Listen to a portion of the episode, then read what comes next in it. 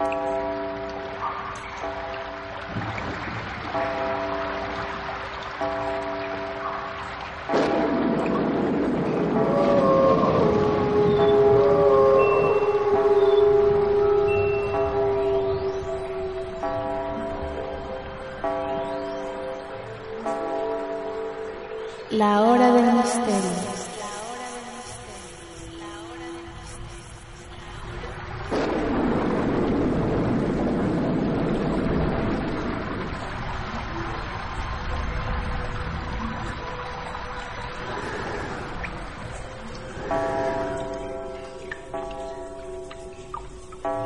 Estás escuchando radiobrujas.com.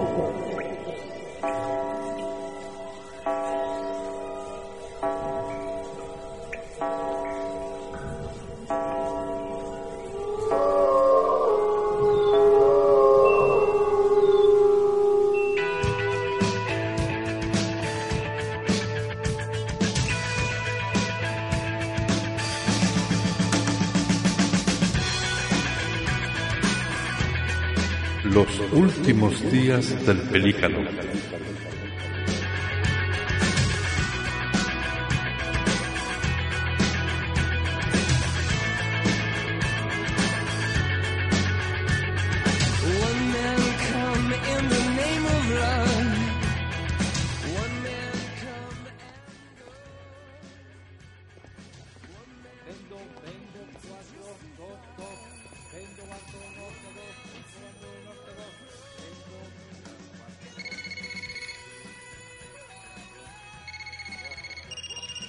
A ver, señor Saulo, la bolsa es así. Un día tienes todo y otro, pues no tienes nada.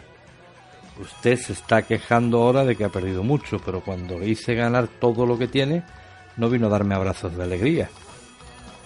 Y ahora, pues, pues me quiere estrangular. Que sí, que sí, que, sí, que lo sé, que es muy duro, lo sé. Pero yo sigo siendo el mismo, ni entonces era un mago, ni ahora soy un canalla, es la bolsa, no soy yo. Pues el mercado vuelca, yo no soy responsable. Pues es el juego, se lo avisé. La bolsa es un juego. Eran unas acciones muy inestables, arriesgadas. Usted arriesgó y hay que saber perder.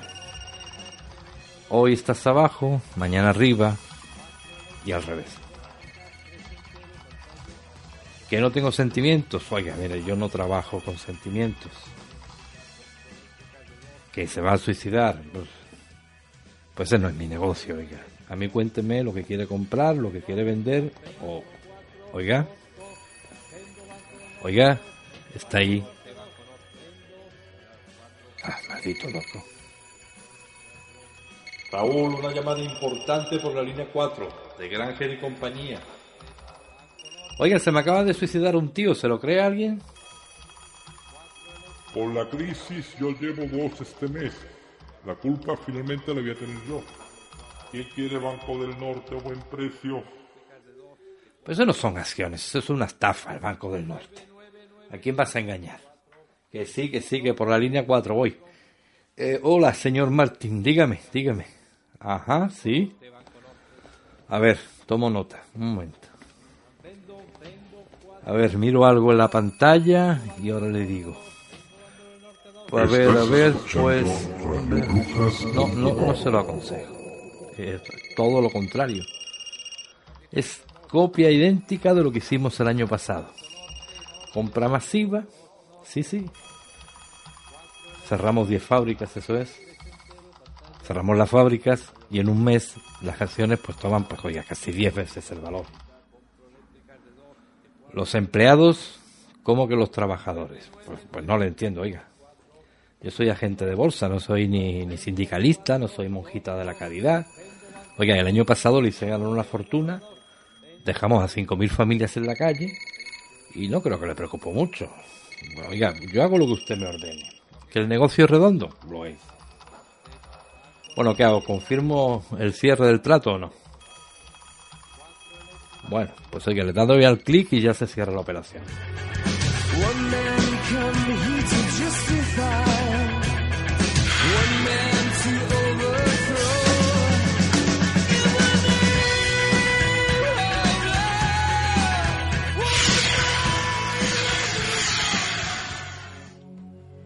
Había bastado un clic en un ordenador para cerrar unas fábricas lejanas en un punto que nunca conoció y dirigir la vida de 5.000 familias hacia la ruina. Raúl Sander se sentía Dios de algún modo.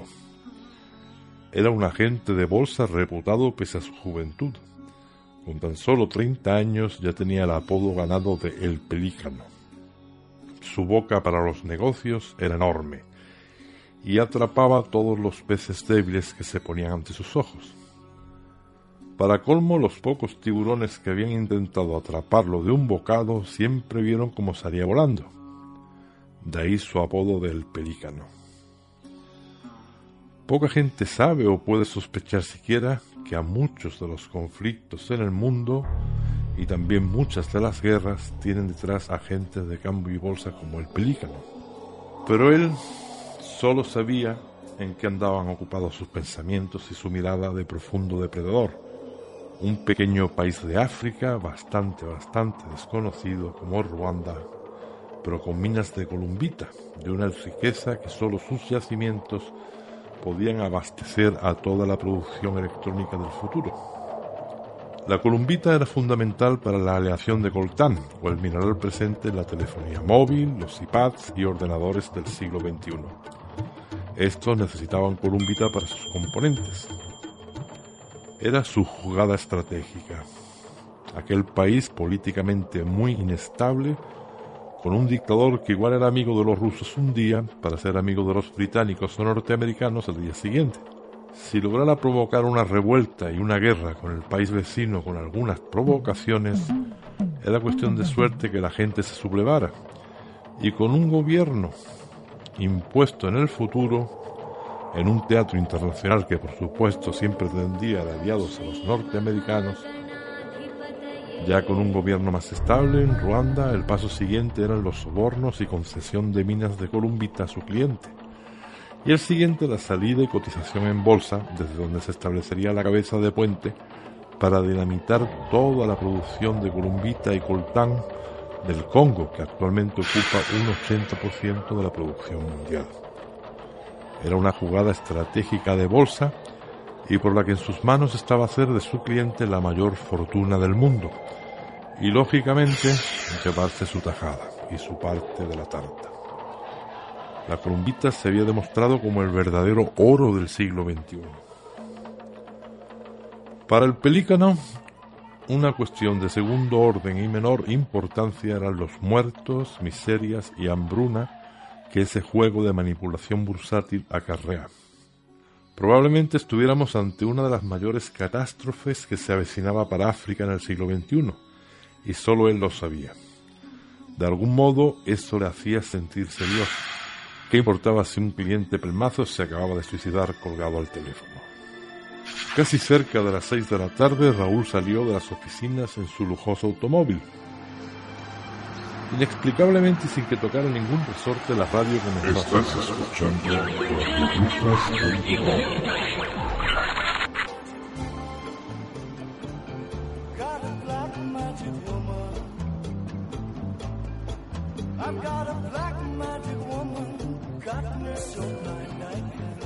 Mujer de magia negra. Era un viejo disco de Santana. Pensó que era un chiste del destino y la vida y sin darle mayor importancia fue tatareándola mientras conducía. Su vida después del trabajo era una rutina, una preciosa y monótona rutina donde acudía puntualmente a casa de su prometida. Pese a todos los sentimientos mezquinos y de verdadero cuervo de Raúl Sander, tenía una vida personal poco conocida, donde estaba enamorado hasta los huesos de Susana Torres, una joven burguesa de familia discreta pero rancia, con unos valores morales más propios del siglo XVIII que del XXI. Su futuro suegro era un pelmazo, un tío de esos de los que aún quedan y que se consideran pues poco menos que pulcros desde el sentido de la moral. Para ellos hablar de ética y de moral era una especie de monolito de las virtudes. La verdadera ética en la vida para Raúl La marcaba el índice de la bolsa todas las mañanas y como amanecía Nueva York, Tokio, Madrid, Londres o Berlín. Susana era justo lo contrario, y es donde una vez más explicamos como cierto que las mejores parejas nacen de personas que están en las antípodas unas de otras. Susana ni en mil años podía sospechar la verdadera naturaleza de los negocios de Raúl. Contradictoria y paradójicamente colaboraba en una ONG de apoyo a África y en la que de tarde en tarde también colaboraba Raúl para apoyarla a ella. Un poco de música estaba bien, pero por más que accionara la radio, vamos, funciona, maldito cacharro, eh, funciona. Aquella música no paraba de sonar. ¿Qué clase de emisora era si nadie había puesto un disco dentro? ¿Qué clase de emisora repetía la misma música todo el día? El reproductor de discos parecía haberse vuelto loco. Subía y bajaba el volumen solo. En un coche de aquella gama y aquel precio era imperdonable un fallo semejante.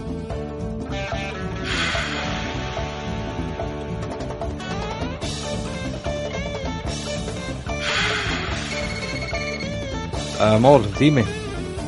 ¿Qué? No, no estoy en una discoteca. ¿Qué? No, voy camino de casa, pero pss, esta maldita radio se ha vuelto loca. Sí, sí, ya ves, ya ves. Pues pararé antes en algún taller que pille de paso. ¿Cómo? Mejor te lo explico ahora. Anda, un beso. Te amo. Raúl dejó el coche en el taller, con todas las prisas y la urgencia del mundo. Quería una solución inmediata. Entró en la sala de espera y tomó un periódico. Había visto ya en la mañana la misma edición del diario. Mientras esperaba miraba distraídamente por la ventana sin pensar en nada, especialmente cuando un vehículo negro deportivo bastante llamativo hizo que todos girasen la mirada.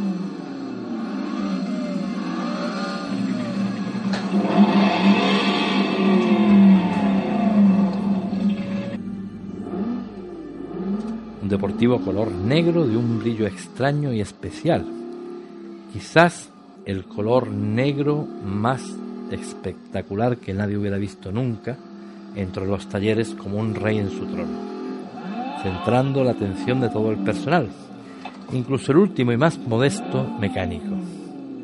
Sus puertas se abrieron de modo lateral y bajó una joven con un vestido negro de aspecto gótico que sin mirar a nadie lanzó las llaves al aire que rápidamente encontraron doce manos que evitaron su caída. Si el deportivo era vistoso, la joven era aún más llamativa. Alguien de aquella sala de espera comentó. Es un Lamborghini Diablo. Es un Lamborghini Diablo. Y Raúl pensó que debía comprarse uno de aquellos coches apenas ultimara su operación de África. Llamaba bastante la atención. Incluso no otro, quería ese mismo modelo de coche. La joven entró en la sala de espera. Pese a que llevaba un vestido negro muy elegante y más o menos holgado, sus formas se marcaban y era tremendamente hermosa. Para colmo, un maquillaje negro que delineaba sus ojos según la moda gótica realizaba sus ojos verdes como esmeraldas, con un aire felino extraño y llamativo. Nunca había visto unos ojos semejantes en toda su vida. Apenas la joven entró en la sala de espera, un silencio extraño se adueñó de aquella estancia. No se dirigió a mostrador alguno, simplemente ocupó el asiento contiguo a Raúl, y los empleados salieron de las oficinas para atenderla. Podría decirse que el aire se tornó incluso frío. No era solo una sensación suya, algunos en la sala de espera habían comenzado a frotar sus brazos.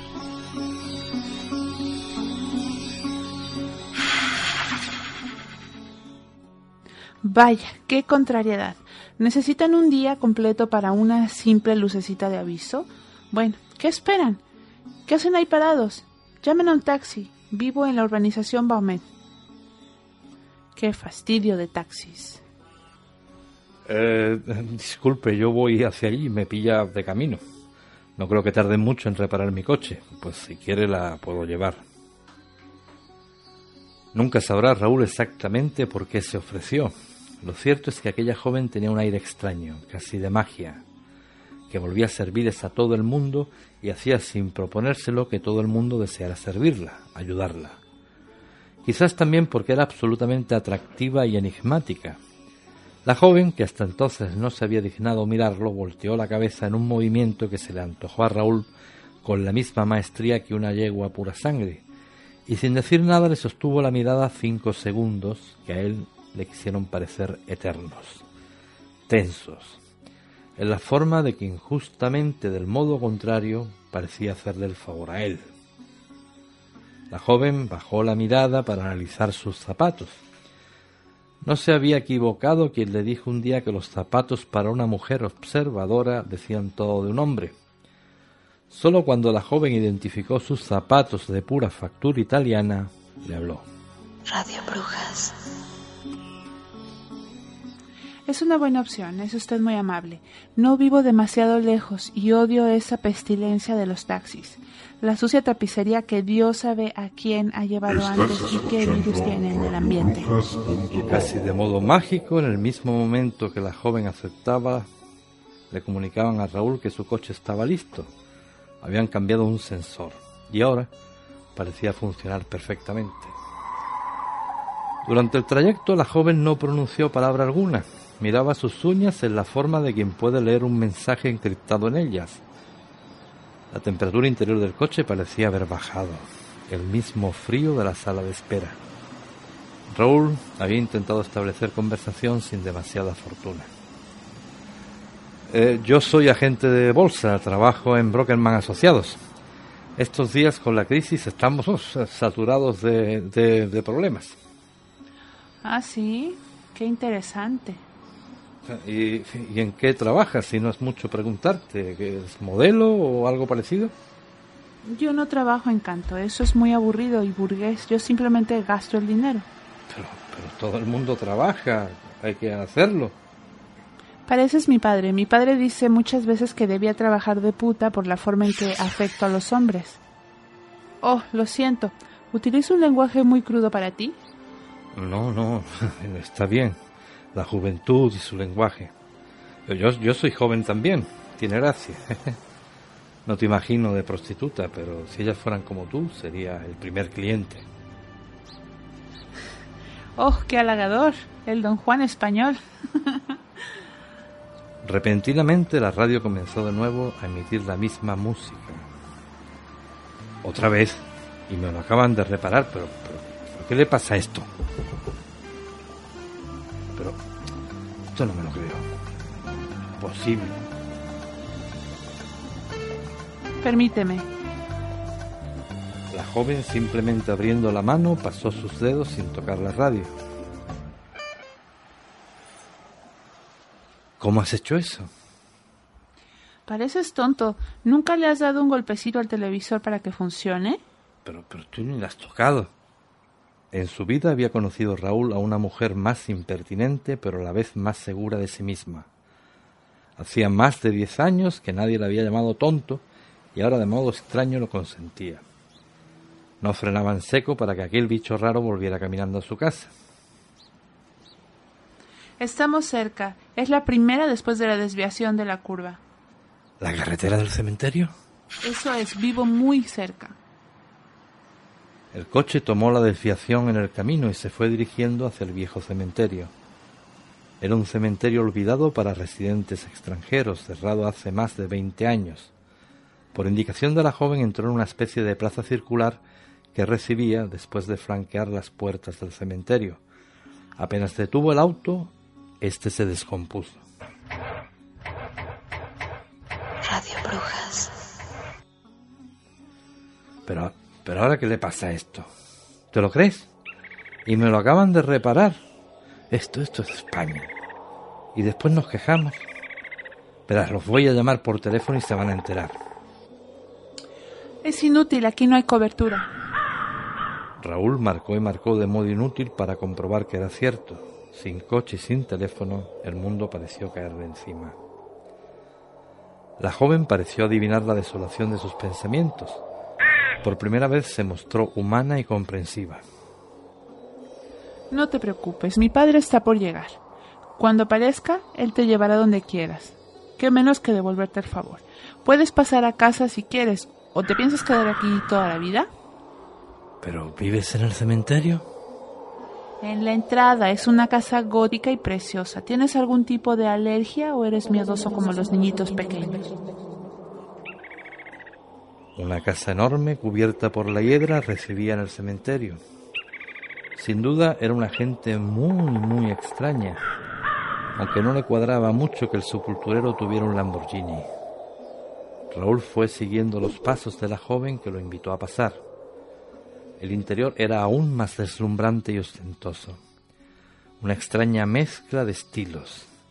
A caballo entre una casona enorme de techos elevados y lámparas y candelabros colgados por cadenas, donde el lujo del cristal tallado se mezclaba con la tosquedad de las vigas en roble y los candelabros de hierro. La sala principal mostraba una pequeña y curiosa puerta de marco ojival, por la que desapareció la joven y que Raúl se apresuró a cruzar. Esta le indicó con el dedo señalando un mullido y cómodo sofá. Ponte cómodo, aún tenemos toda una hora para nosotros. Mi padre siempre es bastante, bastante puntual y aún tarda una hora por llegar. Apenas terminó de decir la frase, quitó su vestido. Quedó esparcido en el suelo y mostraba su desnudez a un desconcertado Raúl. Con mano femenina y movimientos felinos, acercó un simple dedo a la cadena de música, a la que bastó tocar para que comenzara a tocar de nuevo aquella pesada música.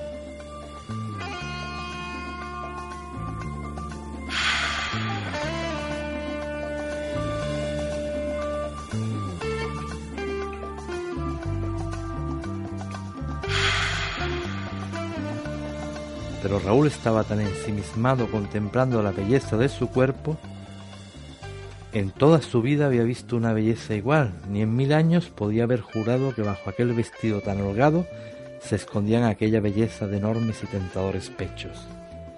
Se acercó a ella, que tenía aire satisfecho, y comenzó a besarlos, a acariciar aquellos senos.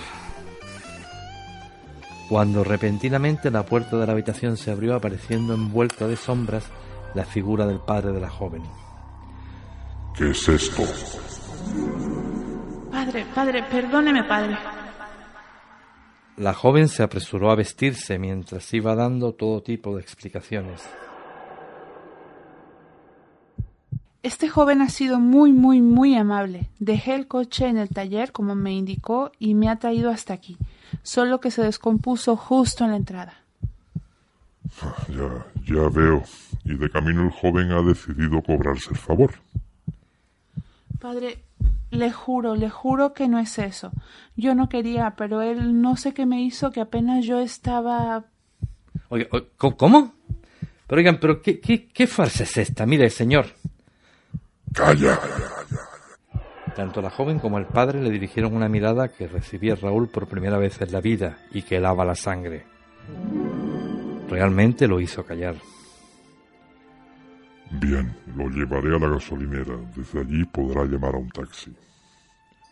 Si aquel señor de barba de chivo y ojos verdosos plagados de venas rojizas y voz siniestra, casi de psicópata, era extraño, su coche aún lo era más. En la puerta de la casa y junto al suyo apareció un Rolls Royce que fácilmente calculado por encima debía de tener cien años, pero igualmente de un color negro intenso, extraño, que brillaba como el otro deportivo. Apenas dentro del coche, el comentario dejó la sangre helada a Raúl. Funciona como el día que recién salido de fábrica lo compré. Era muy extraño, con un olor al azufre intenso y una atmósfera intensamente fría, el camino de regreso se hizo tenso para Raúl y en silencio. Cuando el coche se incorporó a la carretera general, lo hizo sin precaución alguna, como si pudiera ver entre los árboles el sentido del tráfico. La vida está loca. Cada día hay más humanos sobre la Tierra. Parece que no hay sitio para todos. Y para colmo algunos se empeñan en complicar la vida, iniciar guerras, muertes, enfermedades. miserias. Y después, la culpa por lo visto la debo de tener yo. La gente cree que yo tengo la culpa de la naturaleza humana. Ahora van a joder a todo un continente, África. Y yo tendré más trabajo que nunca. Tampoco tengo derecho a jubilarme por lo visto, a tener un retiro en paz. La gente está muy equivocada conmigo. Cree que es fácil vivir todo el día, todo el tiempo con este penetrante zumbido en los oídos de quien te nombra a todas horas. Como si yo tuviera interés especial en trabajar y saturarme de cargas. Igual que esa infamia de que yo cargo las armas. No, señor, las armas las cargan los hombres y ellos las disparan también. Dis- disculpe, señor, no entiendo nada. Sí entienden, sí. Usted trabaja en máquinas, no en máquinas físicas. En la maquinaria que creamos hace algunos siglos. Joven, yo inventé su trabajo. ¿Y para qué? ¿Para que ahora me saturen de cargas fastidiando África y para que mi cabeza esté a punto de reventar con los cantos de los hechiceros? Seguro que le suenan las acciones del Banco del Norte. Usted no es tan lince como cree. Ese paquetito miserable de acciones que lleva su compañero vale más que el platino. Incluso que el mineral ese tan raro que quieren extraer ahora. La semana próxima, el Banco del Norte será absorbido por la banca Morgan y será el mayor negocio en la historia de la bolsa. Por cada entero pagarán 100. Ya ve que incluso a veces hasta el pelícano le llega su hora. No es el águila pescadora que se conforma con un solo pez. El pelícano quiere abarcar tanto que a veces choca con una piedra. ¿Cómo, ¿Cómo sabe usted eso? Oiga, discúlpeme, pare, por favor, pare. Creo que voy a seguir el resto del camino a pie. Ya falta poco, joven. En la próxima curva termina su camino. ¿Cómo dice? Cuando Raúl abrió los ojos estaba en la cama de un hospital. La primera palabra que pudo pronunciar fue agua. Estuvo en coma dos semanas. Encontraron su cuerpo inconsciente junto a su coche accidentado al pie de un barranco. Todo, todo había sido muy extraño para él. Empezaba a reconocer las caras de familiares, compañeros del trabajo, incluso de su novia. La vida parecía regresar a la normalidad, pero aún resonaba en su cabeza aquel sueño tan, tan, pero tan extraño, y no podía recordar nada del accidente. Fue un compañero quien le dio la noticia. Pues, no te has perdido nada del otro mundo, tranquilo. Bueno, sí, algo, algo. Eh, ¿Recuerdas el muerto aquel de acciones que nadie quería del Banco del Norte? Ha sido hoy increíble, el pelotazo del siglo. ¿Quién lo iba a decir? Ah, por lo demás, poca cosa. La política pues, sigue igual, la crisis peor y... ah, Bueno, en ese país que tanto te interesaba, chico, ese de Ruanda, Burundi. ¿cómo se llama? En África. Pues anunciaron la semana pasada elecciones democráticas. Sí, libres y oye, y el gobierno oposición alcanzaron la semana pasada el acuerdo pues, y todo, todo bien. La vida seguía sin el pelícano. Por primera vez se entendió que existían otros valores y que no cotizaban en bolsa.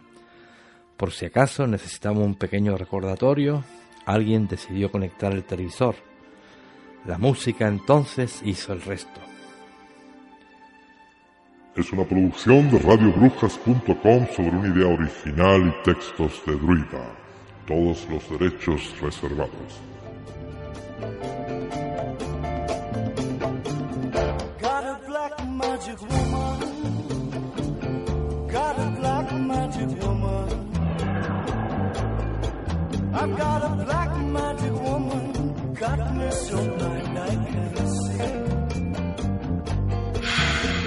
a black magic woman. She's trying to make a devil out of me.